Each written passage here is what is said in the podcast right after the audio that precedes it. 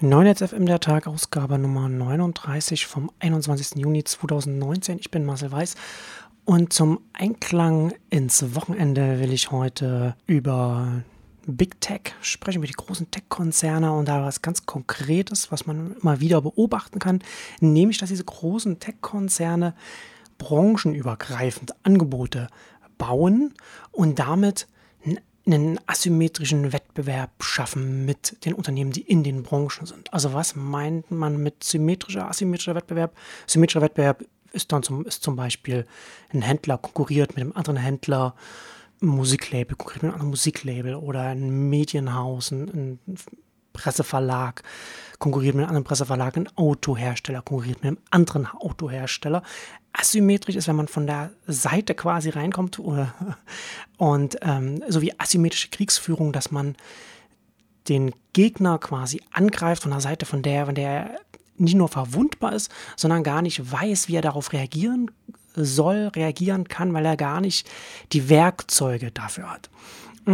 Und Big Tech macht das, oder die großen Tech-Konzerne machen das jetzt ganz oft, und das schält sich so ein bisschen so raus, also eine übergeordnete Strategie oder, oder Herangehensweise, weil sie ja mittlerweile sehr, sehr groß sind und das, was sie haben, äh, nutzen können und äh, gerade online Software basiert natürlich in viele verschiedene Bereiche reingehen können und deswegen branchenübergreifend äh, Dinge anbieten. Das bekannteste und größte Beispiel, das ich auch auf Neunetz schon viel, viel geschrieben habe, ist Amazon Prime, das ich ein kategorienübergreifendes Bündel nenne, das größte Bündel der Wirtschaftsgeschichte, in dem Amazon über eine Jahresgebühr schnelle Lieferung, die den, äh, die Nutzung des Marktplatzes und des, des Onlinehandelsgeschäfts von Amazon nach oben treibt. Also Amazon Prime-Kunden erzeugen sehr viel mehr Umsatz als Kunden, die nicht äh, Prime-Abonnenten sind. Und dazu dann äh, bei Amazon Prime laufen, laufen dann auch andere Sachen mit, mit rein, wie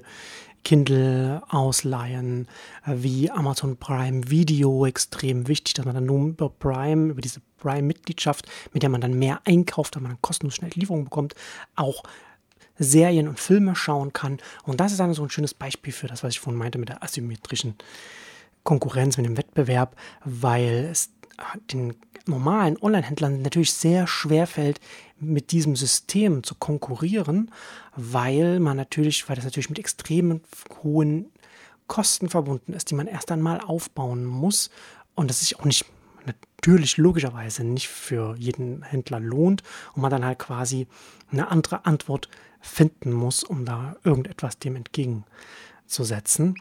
Ein anderes Beispiel hatten wir jetzt diese Woche gerade. Ich habe jetzt ausführlich auf Neunetz über Facebook Libra geschrieben. Facebook jetzt ein eigenes, eigenes Payment-System. Ich finde, es ist eine, eine, ganz gute Analyse geworden. Da bekommt man einen ganz guten Einblick darüber, wie das funktioniert. Äh, entscheidend jetzt hier, wenn man sagt, okay, was, was macht jetzt Facebook branchenübergreifend?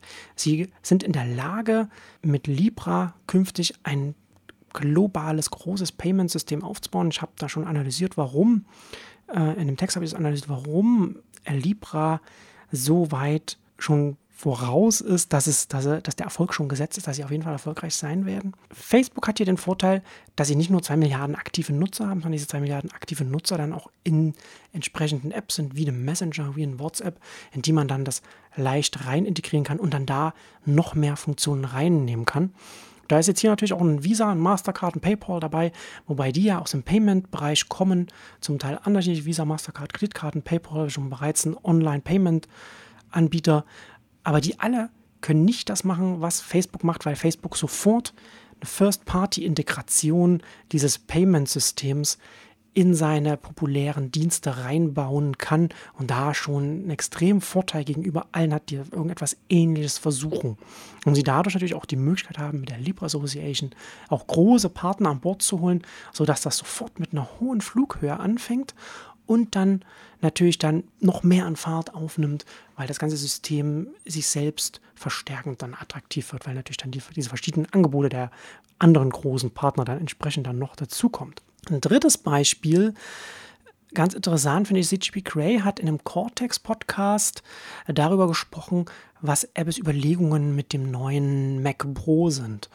Äh, und da bezieht er sich vor allem auf den Reference Monitor und äh, er macht eine Theorie auf, dass das sich an die TV-Branche richtet und mit Apple TV zu tun hat. Wir hören da mal einen ganz kurzen Ausschnitt rein. I really suspect that there actually is a connection with the Apple TV production. I that, think that, like, that, that is a cool theory. Like I simply like that. being exposed to more directly to production houses and production Like, houses needs. This is a disaster. We Yeah. need to make a Yeah. computer for and, this. And and my actual evidence for this is how much they focused on that monitor as a replacement for reference monitors. Let's talk about the monitor. Yeah, but like, yeah. So so they've they've made this crazy monitor, but there's a there's a thing which if if you've never worked with anybody in the media production world, like this this really does sound crazy, but you need these very special monitors.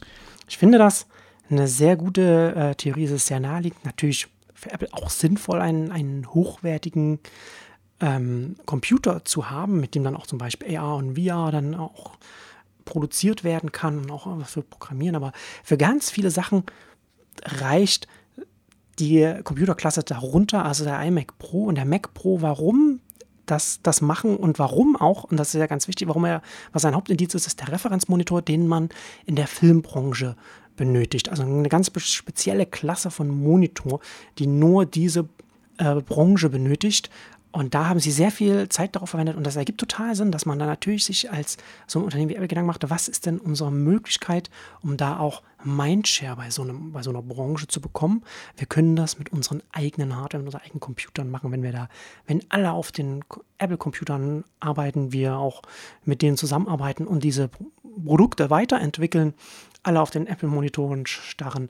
Das wird natürlich ein- eine Auswirkung, auch wenn das eine irrationale Auswirkung hat, äh, das, ist, das muss ja nicht rational sein, aber es hat dann eine Auswirkung, dass man dann als Produzent dann vielleicht eher gewillt ist, dann mit Apple TV dann äh, originale Ko- Inhalte zu produzieren.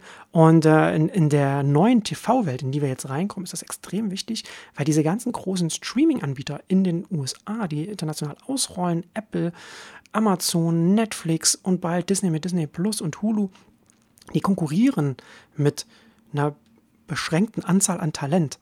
Also Hollywood ist jetzt schon am Limit. Es gibt sehr viele, sehr viel Geld fließt da jetzt rein. Das heißt, es, gerade wenn man hochwertiges machen will, ähm, Apple wird nicht auf Bibliothek setzen, sondern auf wenige hochwertige Inhalte. Das gibt für ihr Modell mehr Sinn. Da müssen sie natürlich sich überlegen, wie können wir das gewinnen? Und Geld allein wird da nicht reichen, weil eben alle sehr viel Geld haben und alle, gerade auch Amazon, ja auch gesagt hat, sie wollen das nächsten Game of Thrones, nächsten Herr der Ringe, machen sie jetzt und so weiter.